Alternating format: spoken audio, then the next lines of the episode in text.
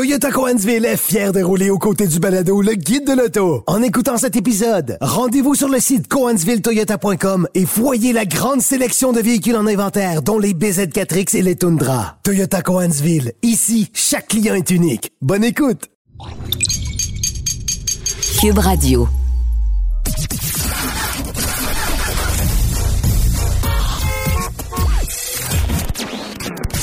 Vous l'avez vu? Vous l'avez lu? Maintenant, entendez-le. Avec Antoine Joubert, le guide de l'auto. Cube Radio. Bonjour tout le monde, bienvenue au Guide de l'Auto, 225e émission du Guide de l'Auto. Ça commence à faire pas mal d'enregistrements. Euh, bon, cette semaine, euh, on va répondre à des questions du public parce qu'on en reçoit énormément. On n'aura pas d'invités euh, comme tel cette semaine. Euh, mais on va revenir sur certaines actualités. Euh, je vais vous parler de deux véhicules dont j'ai fait l'essai récemment. mais je veux commencer par un mot sur les pratiques de financement dans le monde automobile parce que là, on commence à observer qu'il y a un petit retour des taux à 0%. Bref, des taux subventionnés par les constructeurs automobiles. On commence à remarquer que ça revient tranquillement dans certains cas. Bon, évidemment, euh, euh, c'est surtout pour des camionnettes pleine grandeur. Là, en fait, le Ram classique qu'on veut euh, évidemment liquider le plus possible parce que le modèle disparaît du marché d'ici la fin de l'année. Euh, on a beaucoup de ces camions-là en inventaire. Alors, on les, euh, on les euh, promouvoit à 15% de rabais du PDSF, donc prix de détail suggéré du manufacturier. Sinon, ben à 0% de financement, je pense que c'est sur un terme de 36 mois. Après ça, c'est du 2-3%. Bref, alors ce sont des taux très bas dans le contexte actuel. chez GM, on parle de 0,99% de taux de financement jusqu'à 60 mois pour les Silverado Sierra sauf quelques versions qui sont un peu plus convoitées. Alors, on voit que ça revient tranquillement, puis évidemment, c'est une simple question d'offre et de demande. Euh, on va pas retrouver des taux comme ça, évidemment, sur des Ioniq 5, sur des RAV4 Prime, où euh, la demande est très, très forte et où peu importe le taux de financement, ça se vendrait de toute façon. Mais pour ce genre de produit-là, ben, effectivement, on va le retrouver. Alors, euh, euh on commence à regarder ça, et euh, je voulais juste juste le mentionner parce que il y a encore des gens qui se magasinent des camionnettes d'occasion pensant que les neuves sont inaccessibles. Euh, mais j'ai fait un petit calcul pour vous donner une idée. Si vous achetez un RAM 1500 usagé, un 2021 qui coûterait 40 000 dollars plus taxes, mais financé à un taux standard, donc à du 8 ou 9% euh, versus un RAM 9 que vous allez payer 53 000 dollars, euh, mais financé à un taux euh, de 0 ou 1% ou 2%, ben ça va vous revenir à peu près au même prix parce que les taux sont tellement élevés euh, dans l'usager que le coût de revient du véhicule après un terme de 6 ans euh, est le même que celui d'un véhicule neuf qui aurait un taux subventionné. Alors je pense que c'est juste important de le mentionner.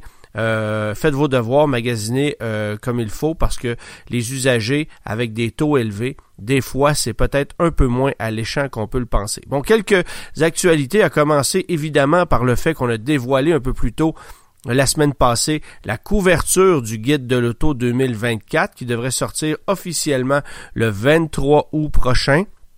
Alors, quelques jours supplémentaires et ça sera en magasin. Évidemment, vous pouvez le précommander sur euh, la plateforme Cube Livre, euh, mais euh, sinon, vous pourrez vous le procurer en magasin dès le 26, 27, 28 août à peu près. Ça devrait être disponible un peu partout.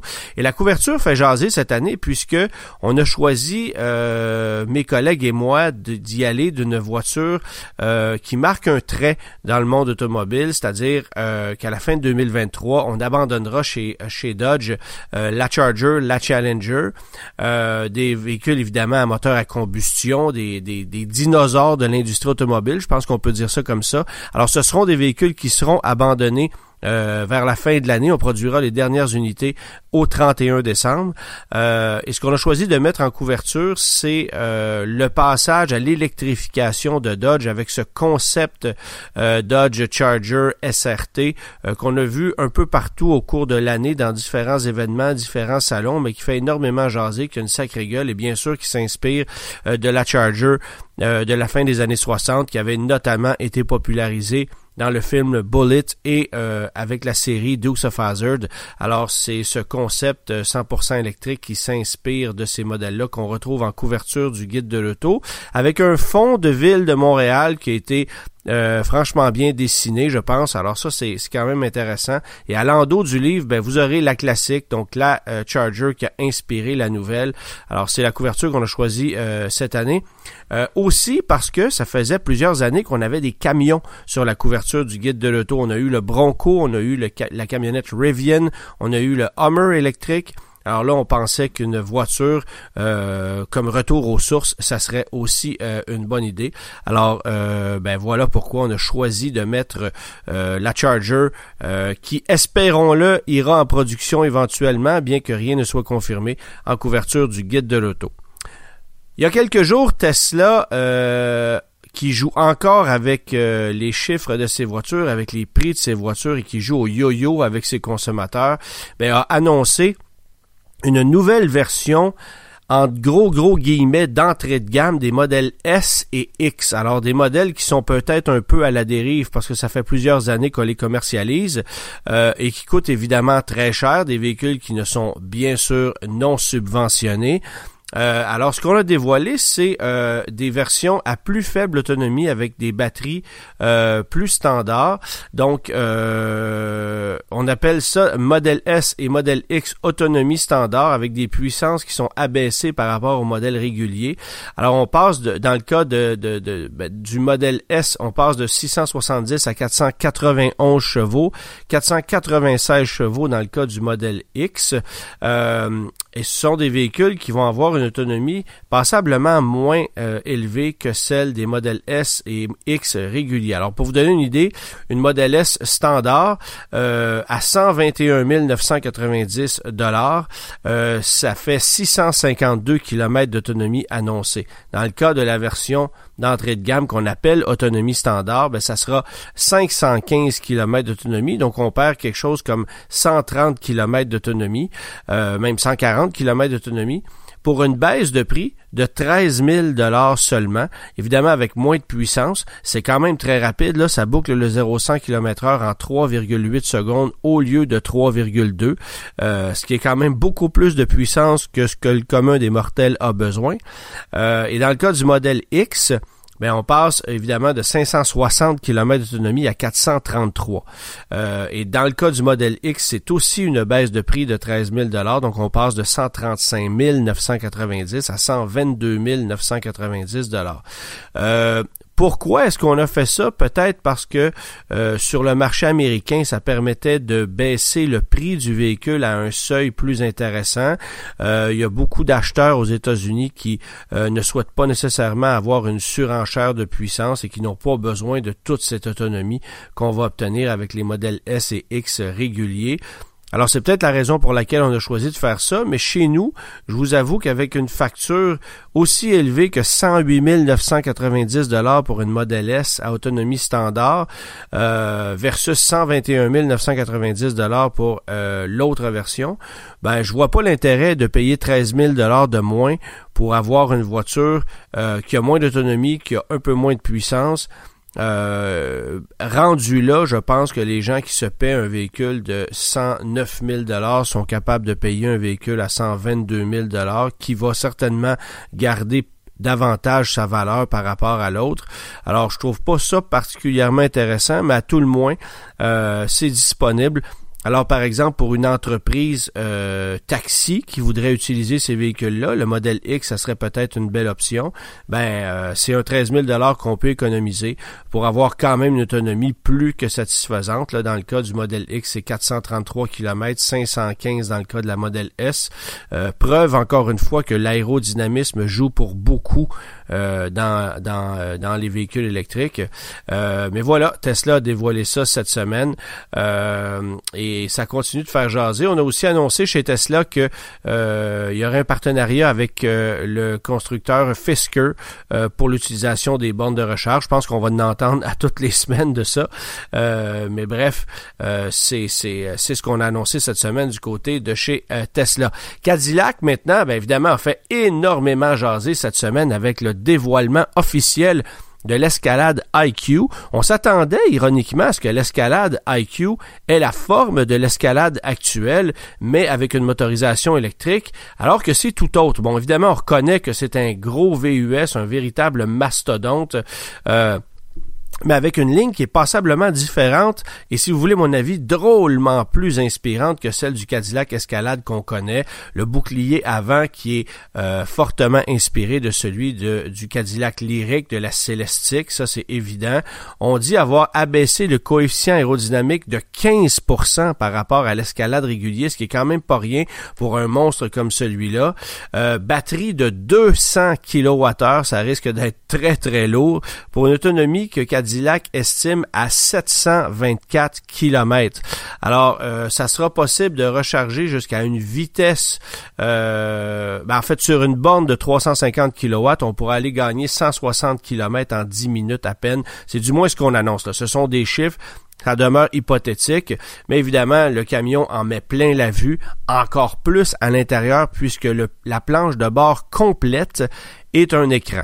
Alors, vous allez avoir 55 pouces euh, d'écran euh, total euh, pour le, le Cadillac Escalade, donc dont 35 pouces uniquement destinés au conducteur pour son utilisation. Alors, il y a tout ce qu'il faut de technologie, de jeux vidéo là-dedans. Évidemment, les places arrière, c'est ultra luxueux avec des écrans multiples pour les passagers arrière aussi, avec des sièges capitaines.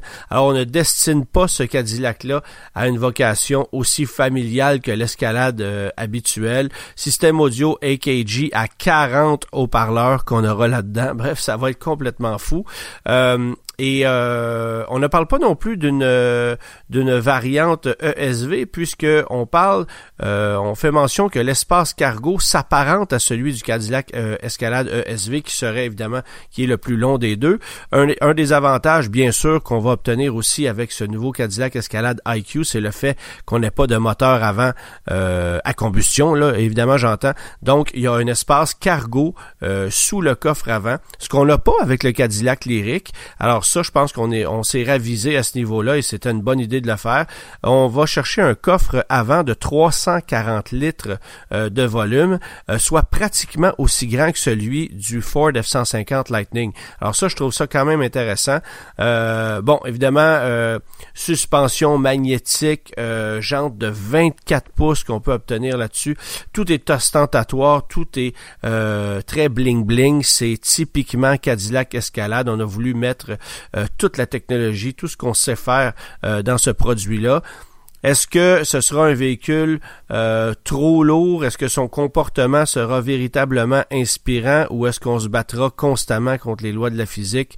On va voir lorsqu'on l'essaiera si ce véhicule-là est efficace, se comporte bien. C'est sûr que ça va être un véhicule très très imposant, très lourd, ce qui n'est pas nécessairement idéal euh, pour du long terme parce que plus un véhicule est lourd, plus il va s'user rapidement, plus il va abîmer les routes rapidement, ça aussi.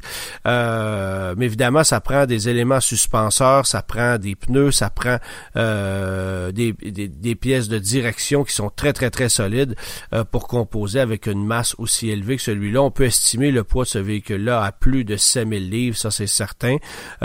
Bon, Cadillac mentionne 700, 750 euh, chevaux, là, approximativement 785 livres-pieds de couple, euh, 0-100 qui serait euh, sous la barre des, 7, des 5 secondes, pardon. Alors, euh, et une capacité de remorquage à 8000 livres, ce qui pour un véhicule électrique est quand même pas rien. Là, on va vanter aussi la technologie Super Cruise que, GM veut mettre de l'avant de plus en plus. Euh, mais n'empêche, ça demeure une technologie euh, qui n'est peut-être pas aussi exceptionnelle que ce qu'on veut le croire parce que ça demeure limité sur certaines routes, quoique la cartographie du système euh, devient de plus en plus complète, alors ça aussi. Et côté prix, bien évidemment, on n'annonce rien pour le moment mais euh, on parle d'un prix américain d'entrée de gamme à 130 000 dollars US. Alors, ça sera quoi chez nous? Euh, Et est-ce que ça va être disponible aussi? Parce que euh, l'autre question qu'on peut se poser, c'est est-ce que Cadillac a véritablement l'intention de l'offrir au Canada? C'est une question à laquelle on va attendre des réponses, puisque si on regarde du côté du GMC Hummer, ça entre au compte-goutte au Canada alors qu'il est offert depuis plus de 18 mois sur le marché américain. La, réponse est simple, on préfère vendre ces véhicules-là aux États-Unis, euh, là où euh, l'argent vaut plus cher et là où la demande est évidemment plus forte. Alors ça risque d'être un peu le même problème avec le Cadillac Escalade. Euh, par contre, Cadillac a peut-être besoin de ce véhicule-là pour son image et ça sera le nouveau porte-étendard de la marque. Donc euh, faudra quand même faire des efforts pour amener un maximum d'unités ici. C'est évident que chacune des unités de ce véhicule-là vont se vendre euh, en claquant des doigts. Euh, il va falloir que Cadillac compose avec une clientèle qui risque de patienter extrêmement longtemps. Un mot maintenant sur euh, le Salon d'auto de Montréal qui a fait une annonce euh, un peu plus tôt cette semaine euh, pour mentionner qu'on serait de retour de façon officielle en 2024 au, au Palais des Congrès, cette fois sur trois étages. On se souvient que la dernière année, ça s'était passé, ça s'était déroulé sur un étage seulement. Alors clairement, on, on s'attend à avoir plus d'exposants. Il y a Ford et Lincoln qui ont confirmé leur retour au salon de l'auto. Euh, on sait que l'année passée, Ford brillait par son absence. Stellantis aussi. Euh, plusieurs constructeurs n'étaient pas présents. Là, Mazda, Honda, euh, nommez-les, Volkswagen n'était pas présent. Alors, euh, est-ce que ces constructeurs-là vont changer d'avis et revenir peu à peu? on n'a pas encore de réponse pour, pour ça pour le moment, mais il est évident que avec le retour de Ford, ben, ça annonce un salon un peu plus complet que ce à quoi on a eu droit l'année passée. Euh, je peux vous dire que euh, l'an passé, il y avait beaucoup de gens qui étaient frustrés, déçus, fâchés d'avoir payé euh, une somme aussi euh, chère pour voir un salon aussi incomplet. alors, l'organisation du salon travaille d'arrache-pied pour rapatrier un maximum de constructeurs. C'est évident qu'on n'aura pas tout le monde, mais si on peut aller chercher cinq ou six constructeurs qui n'étaient pas présents l'année passée, des constructeurs d'importance, ben ça ferait un événement peut-être un peu plus intéressant. Euh, et petite anecdote, euh, moi je me, trouvais au kiosque du guide de l'auto à la toute fête du parcours du Salon de l'auto de Montréal l'an passé. Alors devinez qui recevait les plaintes de tous les consommateurs et à qui on posait des questions pour savoir si le salon était déjà fini. Ben oui, c'était euh, à moi et à mes collègues du guide de l'auto. je vous avoue qu'on aura profité de l'événement pour vendre quelques livres au passage. Antoine Joubert. Le guide de l'auto. Les véhicules mis à l'essai euh, au cours des dernières semaines, euh, il y en aura eu plusieurs parce qu'évidemment on a euh, travaillé d'arrache-pied pour les derniers les derniers textes relatifs au guide de l'auto. je vous parle donc aujourd'hui de deux véhicules mais complètement différents et je vais commencer avec la Maserati Gran Turismo 2024, nouvelle voiture qui est arrivée chez le constructeur Maserati qui reprend du du galon honnêtement. Maserati pendant de longues années, euh, c'était une marque à la dérive qui avait énormément perdu son prestige et qui euh, tente de le regagner en ce moment. Bon, évidemment, ce sont toujours de belles voitures avec des cuirs magnifiques, avec une image et un historique très intéressant. Mais les dernières Maserati, on peut penser à la Ghibli, à la Gran Turismo, même au Levante. Ben, c'était des véhicules euh, et qui sont toujours là d'ailleurs, euh, un peu décevants, euh, pas du tout compétitifs et dans lesquels on pouvait observer plusieurs pièces euh, et euh, accessoires provenant directement du catalogue Chrysler. Alors, de prendre place à bord, par exemple, d'un d'un Levante Trofeo à plus de 200 000 dollars avec des euh, commutateurs de fenêtres qui proviennent d'un Dodge Journey, c'est pas nécessairement ce que de plus inspirant. mais tout récemment, Maserati a lancé pas moins de trois véhicules euh, qui euh, viennent changer carrément l'image de la marque. Bon, d'abord, évidemment, il faut parler de la MC20, qui est une voiture exotique d'exception. Euh, j'ai partagé récemment sur mes réseaux sociaux et sur le site du Guide de l'Auto un, un, vidéo que j'ai réalisé avec la MC20. Merci d'ailleurs à Maserati Ville de Québec pour le prêt de cette voiture-là. il y a eu ensuite, évidemment, le Grecale, qui est le petit VUS de la marque. on compte beaucoup sur ce produit produit-là pour faire connaître la marque énormément, euh, pour que les ventes soient multipliées. Euh, ce véhicule-là a littéralement le rôle du Porsche Macan du côté de chez Porsche. alors, le, le, le le Grey Calais, bon, un véhicule qui est euh, très joli, qui a une conduite assez inspirante, mais qui n'est quand même pas donné. Alors, euh, faudra tarder un peu pour voir quelle est la réponse réelle de la clientèle. Et la dernière arrivée, c'est la Gran Turismo. Donc une voiture qui était disparue depuis pratiquement trois ans sur le marché, euh, qu'on avait vendue à l'époque sous le nom de 4200 GT. Ensuite, euh, sous le nom de Coupé tout simplement. Puis la dernière génération Gran Turismo qui faisait appel à un V8 Ferrari qui était une voiture magnifique, mais de qualité très douteuse, fiabilité extrêmement euh, inégale pour ne pas dire fragile. Alors ça, c'était euh, un sérieux problème. Et là, ben, on est, euh, on a carrément conçu une nouvelle voiture à partir d'une feuille blanche, euh, en s'inspirant bien sûr des lignes du passé de la Grande Turismo, parce que ça demeure une voiture aux lignes fantastiques. Alors, si vous regardez les proportions de la nouvelle génération de la Grande Turismo, on est très près de ce qu'on proposait dans le passé, mais avec des formes plus modernes. J'adore le design de cette voiture-là. c'est une authentique GT. Donc, ce que ça veut dire, c'est que ce n'est pas une sportive pure et dans laquelle vous allez vous vous euh, vous casser le dos. Euh, il y a de plus en plus de voitures sport d'exception qui sont vendues à des prix affriolants. Euh, mais rares sont les nouvelles voitures sportives de grand luxe qui sont lancées sur le marché. on pousse plutôt la chose à l'extrême. la preuve, c'est que Maserati est revenu avec une voiture exotique. évidemment, les voitures exotiques se multiplient notamment du côté de chez McLaren de chez Ferrari euh, mais euh, les voitures grand tourisme, on en voit de moins en moins sur le marché.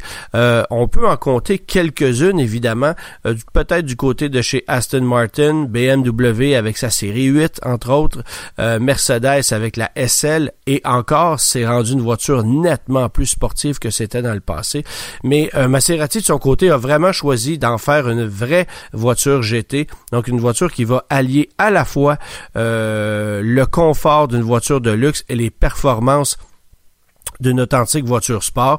Euh, et je pense que cette voiture-là fait un super compromis entre les deux. Alors non, ce n'est pas aussi incisif qu'une Porsche 911, jamais. Ce n'est pas non plus une voiture aussi solide qu'une Porsche 911, pas à ce niveau-là. On sent que le châssis est très efficace, qu'on a une suspension pneumatique qui est franchement bien conçue, euh, mais ça demeure une voiture nettement plus confortable, plus massive, avec un empattement beaucoup plus long aussi.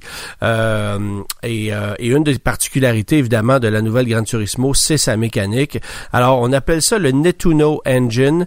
Euh, essentiellement, c'est un V6 3 litres biturbo qui dérive du moteur de l'Alfa Romeo euh, Giulia euh, Quadrifoglio.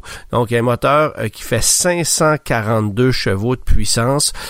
évidemment, dans cette version Trofeo que j'ai pu mettre à l'essai, si vous optez pour le modèle Modena, ça sera 483 chevaux, mais rendu là, la différence de puissance, je veux pas dire que c'est symbolique, là, mais c'est ça demeure deux voitures très très très rapides. Euh, on parle d'un 0 100 en 3,9 pour la Modena, 3,5 pour la la version euh, Trofeo. Alors, il y en a une qui a un petit peu plus de piquant que l'autre, évidemment, euh, mais les deux voitures sont très performantes. Alors, V6 3 litres biturbo, euh, ce qui est particulier, c'est que c'est un moteur euh, à, chambre de pré-combustion avec double allumage. Euh, vous allez avoir un système d'injection direct et un système d'injection indirect, euh, ce qui va permettre d'aller brûler plus efficacement les gaz et d'optimiser le rendement, bien sûr, énergétique, mais aussi les performances de la voiture. Alors c'est une mécanique qui pousse énormément, qui est extrêmement rapide. Euh, elle ne s'essouffle jamais. Son défaut, c'est que sa sonorité est très décevante. On se souvient que le précédent moteur qu'on avait dans la Grande Turismo, c'était un V8 Ferrari. Alors évidemment que ça sonnait énormément, mais dans le cas de ce moteur-là, ben euh, la sonorité euh, non seulement euh, n'est pas exotique, mais est même décevante. Vous démarrez le véhicule et vous n'avez aucunement l'impression d'être dans une voiture ne serait-ce qu'un peu exotique ou hors norme. Ça sonne comme n'importe quel V6, à moins que vous le fassiez chanter à très très haut régime et encore, c'est pas ce qui est le plus inspirant. Alors ça, c'est le truc qui, moi, m'a déçu. Mais au niveau conduite, au niveau présentation intérieure, qualité des cuirs, tout ça, moi j'ai adoré.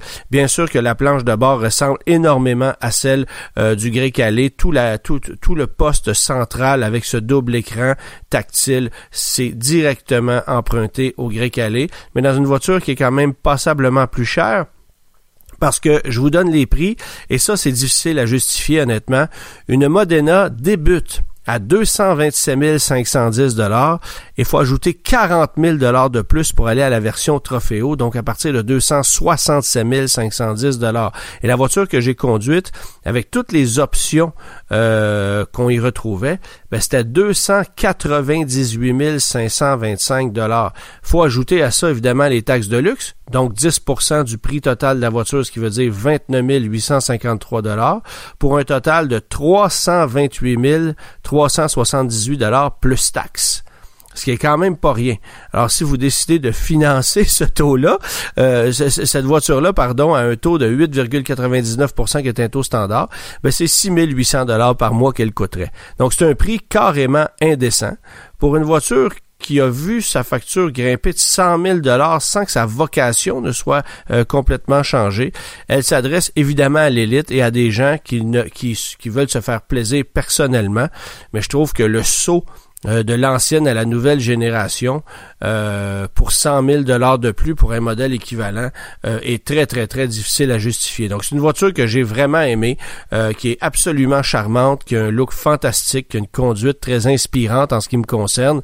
Mais comment justifier cette facture là C'est difficile à dire. Alors ce sera des gens, ce sera adressé à des gens qui ne regardent pas la facture et qui tombent tout simplement en amour, ce qui est quand même possible parce que la voiture a un sacré charme. À l'opposé, ben, j'ai conduit un véhicule, je ne veux pas dire plus rationnel, parce que ça demeure un véhicule euh, assez imposant.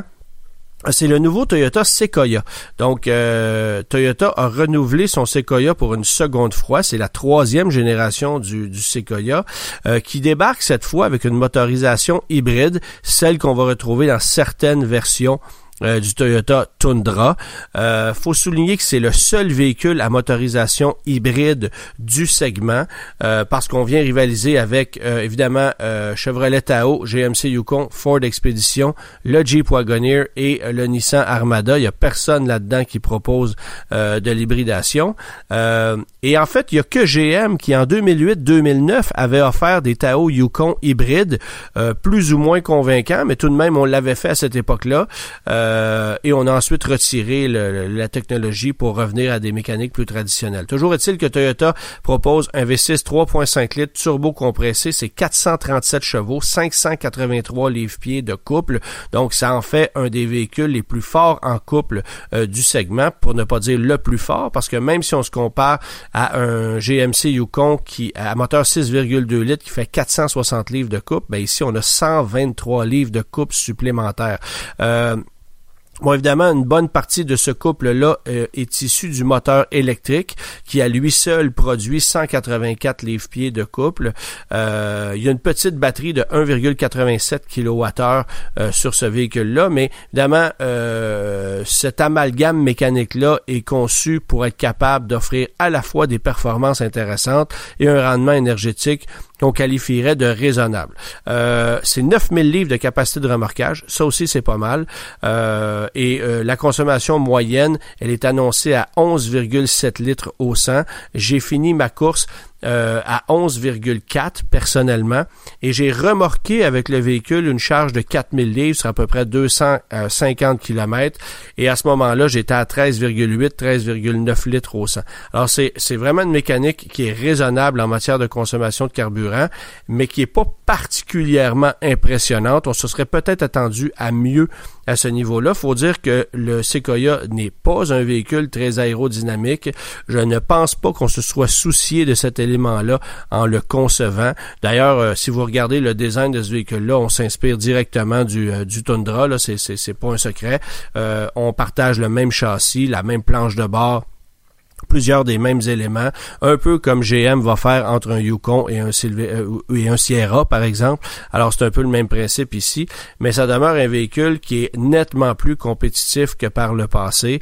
Euh, suspension indépendante aux quatre roues, qui peut être pneumatique dans le cas des versions les plus luxueuses. Faut dire que le modèle que moi j'ai conduit, c'est le modèle d'entrée de gamme qu'on appelle TRD Off-Road, euh, qui avait pas une finition particulièrement impressionnante, qui avait ce petit écran de 8 pouces au centre, alors que dès qu'on monte en gamme, on a un gros écran de 14 pouces. Pas nécessairement plus efficace parce qu'on n'a pas plus de fonctions, c'est juste plus gros, mais euh, visuellement, c'est évidemment plus moderne. Et Toyota ben, propose 5 euh, niveaux de finition, en fait même 6 niveaux de finition euh, si vous prenez certains groupes d'options. Euh, et, et, un des plus convoités, je pense, ça sera la version Limited, qui est la deuxième en gamme, qui euh, me semble être la valeur la plus intéressante par rapport au prix demandé. Il y a aussi la version TRD Pro qui est conçue pour la conduite en route avec une suspension Fox, avec des plaques de soubassement, le gros porte-bagages de toit, un look pas mal plus agressif. Alors ça aussi, ça risque d'être populaire. Et il y a la version Capstone. ça, c'est le modèle le plus luxueux avec des bois véritable avec du cuir semi-aniline à l'intérieur. Bref, on joue la totale. Euh, c'est très beau, mais on n'est peut-être pas encore au niveau d'un Wagoneer série 3 ou d'un Yukon Denali, par exemple. Il y a quand même euh, un petit retrait à faire euh, du côté de chez Toyota par rapport aux euh, produits les plus luxueux qu'on va offrir chez les Américains. Quoique côté facture, Toyota n'est pas parmi les plus chers. Ça aussi, faut le dire. Ça commence à... Et là, évidemment, je parle transport, préparation, tous les frais inclus. C'est L'échelle de prix varie de 79 à 95 000 Évidemment, 95 000 étant pour la version Capstone la plus luxueuse. Et le modèle que j'ai conduit est à 79 000 modèle d'entrée de gamme. La version Limited, qui, elle, va être livrée, par exemple, avec l'écran de 14 pouces, le toit panoramique, les sièges ventilés, chargeur par induction, quelques accessoires comme ça, c'est 81 500 Alors, je pense que c'est une valeur intéressante. Évidemment que c'est pas un véhicule offert à toutes les bourses, mais si on le compare à un GMC Yukon, à ce prix-là, chez GMC, euh, vous avez un véhicule relativement de base. Euh, évidemment, avec un, v, avec un V8 de 5,3 litres qui n'offre pas le même niveau de performance et qui va consommer davantage. Donc, Toyota euh, s'est mis à la carte euh, avec le nouveau Sequoia. C'est un véhicule passablement convaincant. Mais évidemment, euh, on n'a qu'une motorisation hybride à offrir ici. Il n'y a pas de moteur V6 traditionnel, euh, comme on va retrouver par exemple sous le capot du Ford Expedition qui propose un, moteur EcoBoost. Euh, Jeep aussi qui va proposer un 6 cylindres en ligne de 3 litres turbo compressé mais sans hybridation. Bref, c'est une stratégie qui est un peu différente. Euh, alors, euh, et si je vous donne en mille quelques mensualités, ben, euh, pour le véhicule que j'ai conduit, on parle sur un terme de 6 ans de 1566 dollars par mois, toutes taxes incluses. évidemment que les taux sont très élevés chez Toyota, 7,39% location à 8,09% 1453 dollars par mois taxine pour un terme de 4 ans, 20 000 km par année. Donc, deux véhicules complètement différents que j'ai mis à l'essai récemment, euh, que j'ai bien aimé dans les deux cas. J'ai hâte de voir comment Toyota va se débrouiller avec ce Sequoia-là. C'est sûr qu'on va aller chercher des parts de marché par rapport à l'ancien modèle, ça c'est évident. Et on relègue aux oubliettes, évidemment, le Nissan Armada qui est rendu et de loin le véhicule le plus archaïque du segment.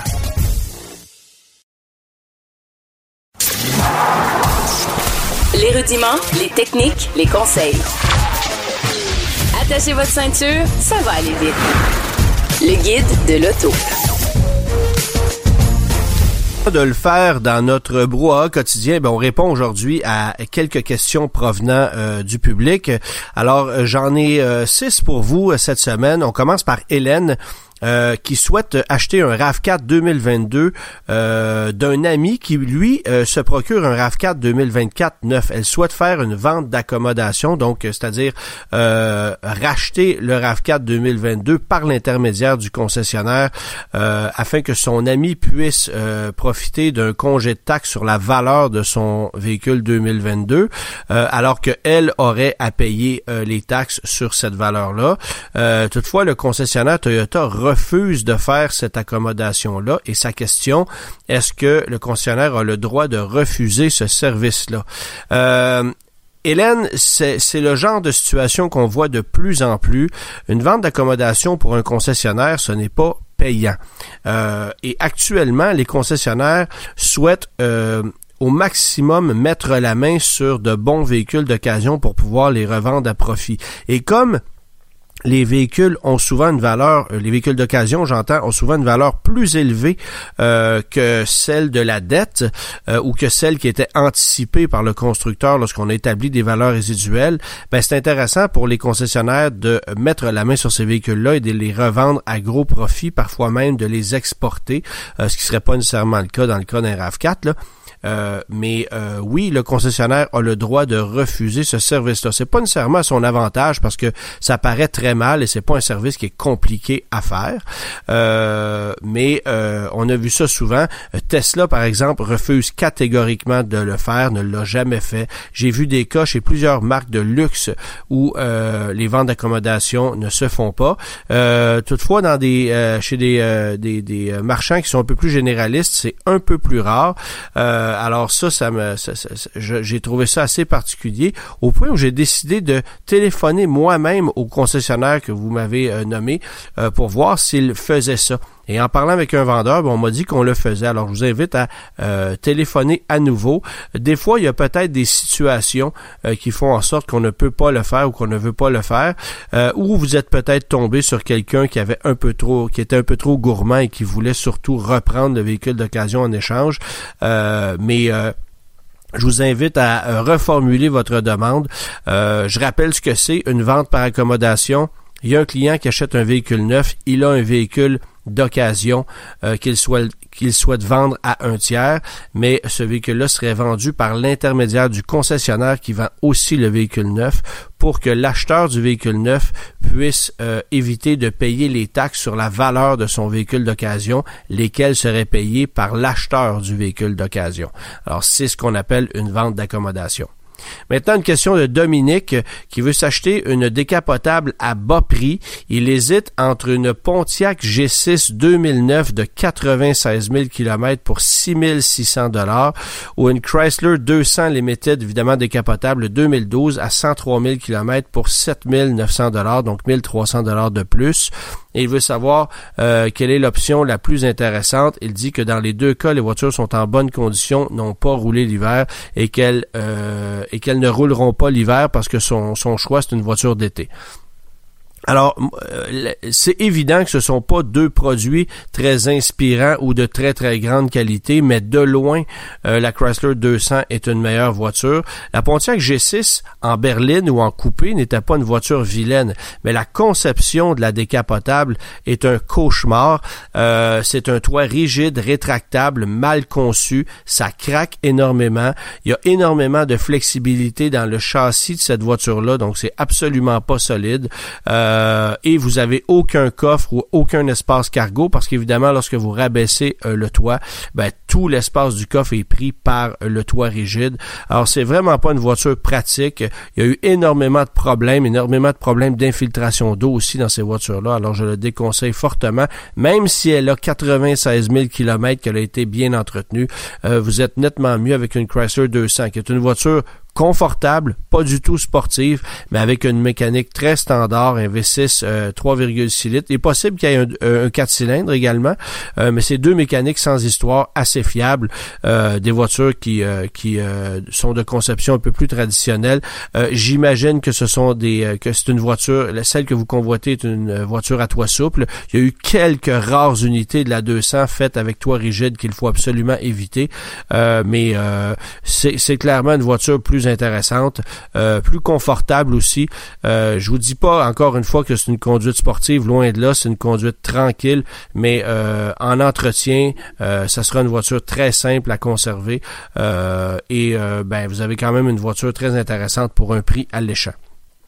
Question d'Ivan maintenant, assez simple. Il souhaite se procurer une masse de 3 à 4 roues motrices et veut savoir s'il est mieux de la chausser en 18 pouces avec ses pneus d'hiver ou de plutôt opter pour des jantes euh, séparées de 16 pouces avec des pneus d'hiver de 16 pouces. Euh, pour que ce soit peut-être un peu plus efficace, ben c'est absolument le cas. Évidemment, euh, si vous optez pour des roues de 18 pouces, l'hiver. Vous allez avoir des flancs qui sont euh, très minces.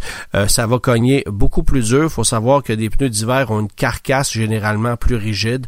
Donc, vous allez goûter côté confort. Vous n'aurez pas toute la traction que vous obtiendriez avec des euh, pneus de 16 pouces. Mais évidemment, le désavantage des, pneus de 16 pouces, c'est que vous allez perdre un peu en tenue de route, en maniabilité. Alors, peut-être que le compromis à faire, ça serait d'opter pour des 17 pouces. Que, que, vous pourriez aussi installer sur une Mazda 3. Alors ça, ça serait le, compromis intéressant, je pense, mais vous pouvez évidemment aller pour des roues de 16 pouces. Vous allez avoir une traction initiale très intéressante, à défaut d'avoir la meilleure des tenues de route. Quoiqu'une Mazda 3, ça se débrouille très très bien à ce niveau-là. C'est probablement la voiture compacte la plus intéressante au chapitre de la tenue de route, j'oserais dire, avec la, la, Volkswagen Jetta. Alors de ce côté-là, euh, vous avez choisi une voiture qui est intéressante. Question de Chantal maintenant. Elle vit aux îles de la Madeleine. Elle dit avoir réservé une voiture de location des mois d'avance pour des vacances à Montréal et lorsqu'elle est arrivée à l'aéroport, la compagnie Hertz n'avait plus de voiture à lui offrir.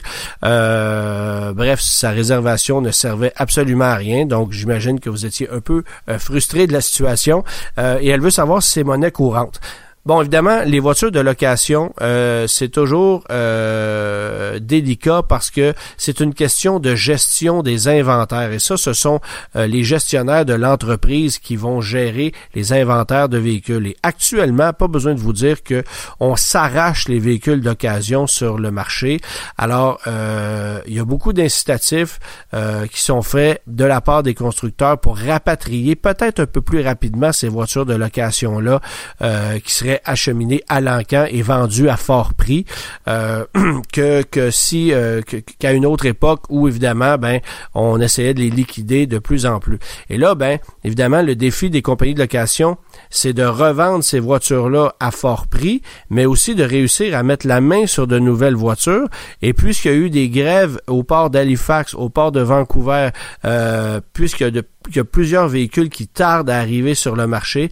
Bon, on s'est fait peut-être prendre de court et c'est peut-être pour ça qu'il manque de véhicules euh, chez les entreprises de location parce que je serais surpris qu'on les loue euh, à n'importe qui sans euh, sans regarder les réservations qui ont été faites. Oui, il y a de l'incompétence partout, c'est vrai, il peut y avoir des erreurs, mais c'est peut-être une situation plus logique ou une ou une conclusion plus logique à laquelle je peux je peux arriver en ce moment, c'est-à-dire la pénurie de véhicules euh, résultat d'une mauvaise gestion euh, de ces compagnies-là qui ont décidé de vendre des véhicules trop vite et qui s'attendaient à recevoir des nouveaux véhicules qui tardent à arriver. C'est probablement la situation qui explique que vous n'avez pas eu votre voiture de location, en espérant bien sûr que vous ayez trouvé solution à votre problème.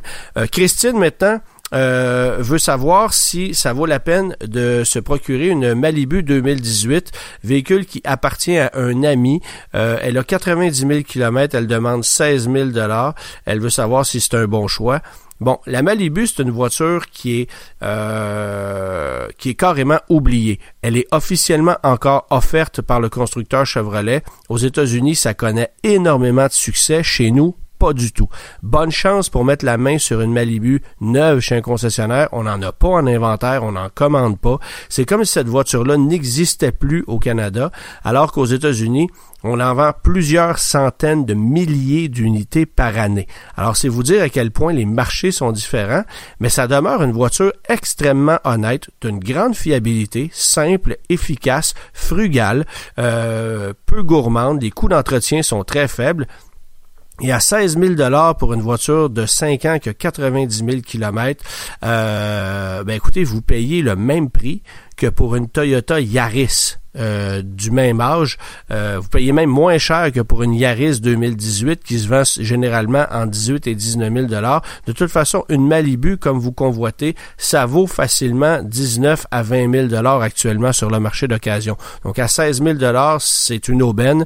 Euh, et puisque vous connaissez son historique parce qu'elle appartient à un ami, ben ça peut être, selon moi, assez intéressant. C'est toujours délicat d'acheter des véhicules dans son entourage parce parce qu'évidemment, euh, il peut survenir un pépin et là, ben, ça fait en sorte qu'on a des litiges.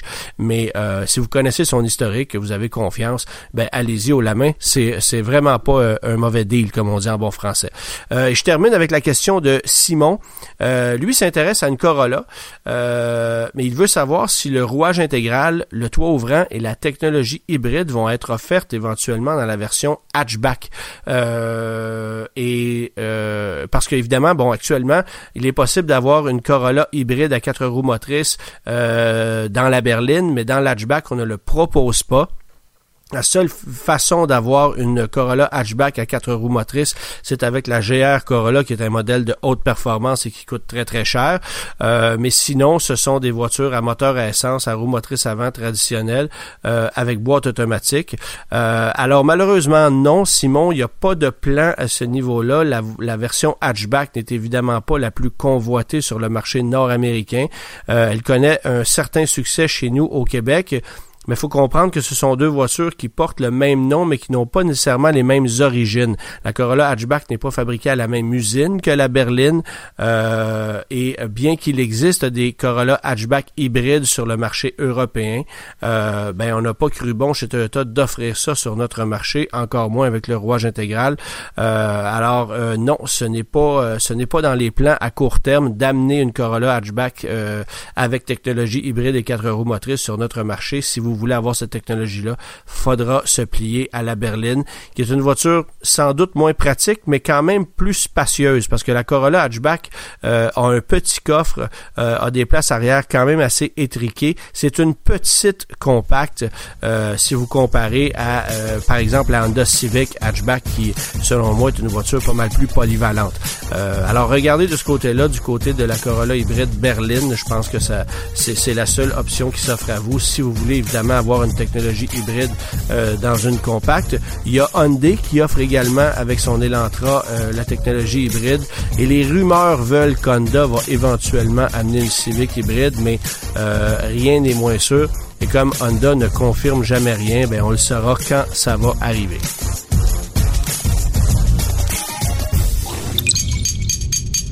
Cube Radio.